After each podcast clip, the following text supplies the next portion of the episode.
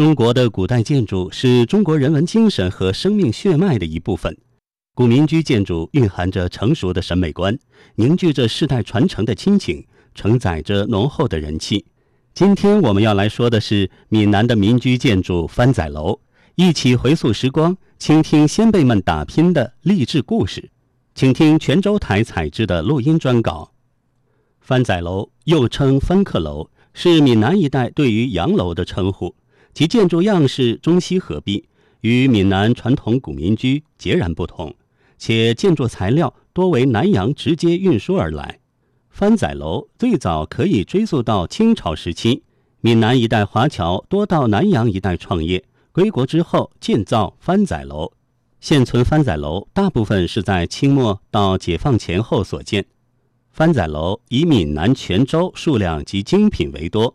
其中以泉州永宁古镇丰富的楼房样式及内涵为代表。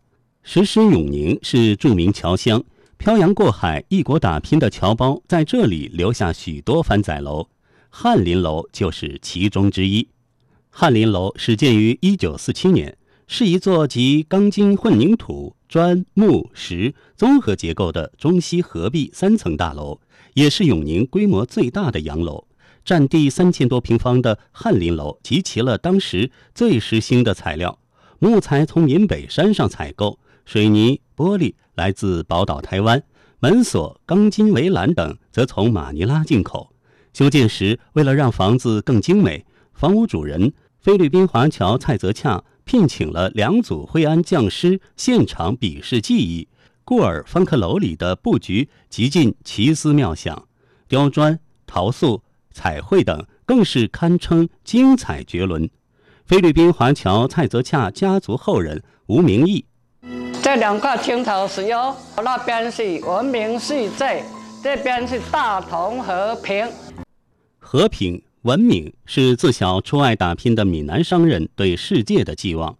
蔡泽洽生于动荡年代，在菲律宾靠经营杂货店起家。一九四九年，翰林楼仍未完全完工。他因生意原因返回菲律宾，并一度与家人失去联系。一日未竣工，一日于心不宁。此后几十年，家乡的老宅成为蔡泽洽最大的心结。石狮市永宁镇侨联副主席董清辉：一九六八年，蔡泽洽通过一位华侨回家探亲，那聚了两万元给他的弟媳妇，啊，交代他要把这个翰林楼重修。当时他的族人就找了当年的师傅来为他修这个房子，大概半年的时间呢，把这个楼重新完工。重修后的翰林楼焕然一新，流光溢彩。远在飞岛的蔡泽洽在看到家乡寄来的翰林楼照片后，松了一口气，甚觉安慰，并希望能返乡省亲。可惜返乡之旅尚未达成，便与世长辞了。二零一六年，在蔡泽洽侄孙蔡世山的发动下，海内外蔡氏后人集资对翰林楼进行修缮。蔡氏家族后裔也出资讲教助学，对家乡多有贡献。茶经历谱素家传，竹句闽南则上眠。义士孙之能种武，玉心化栋恰云连。这是翰林楼立面壁堵上的一首诗。出自清末晋江书法名家曾求之手，《茶录》与《荔枝谱》是宋代名臣蔡襄撰写的两部学术专著，所以民间常以“茶经荔谱门第”来指代蔡襄的后裔族群。位于晋江子茂镇原坂村内的济阳楼是诗人蔡其角的故居。一九三二年，蔡其角的父亲、叔叔在印尼立足后，带着银钱回乡，与留在家乡的大哥一起建起济阳楼。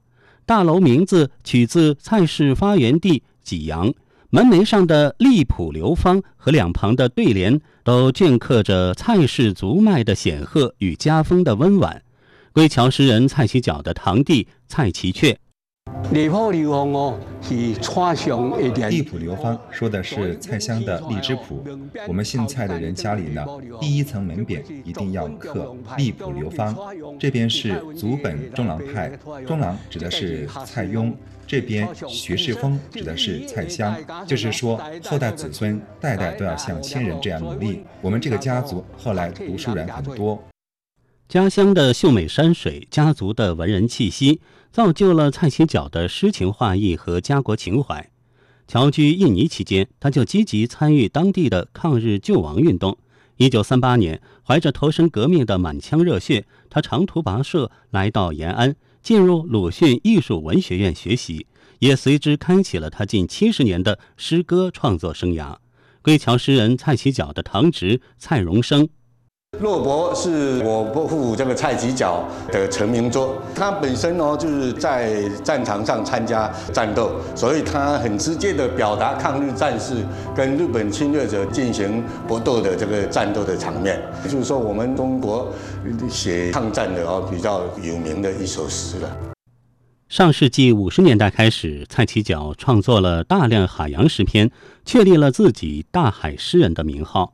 如今，许多当时的书稿还保存在济阳楼中，诗人对理想自由的追寻也永远存留于此。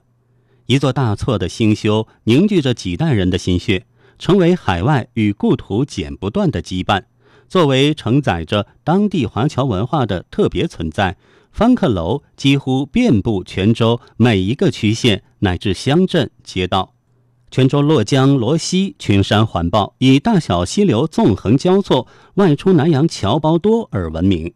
镇里的翁山村有四座保存完好的古大厝，统称过溪大厝。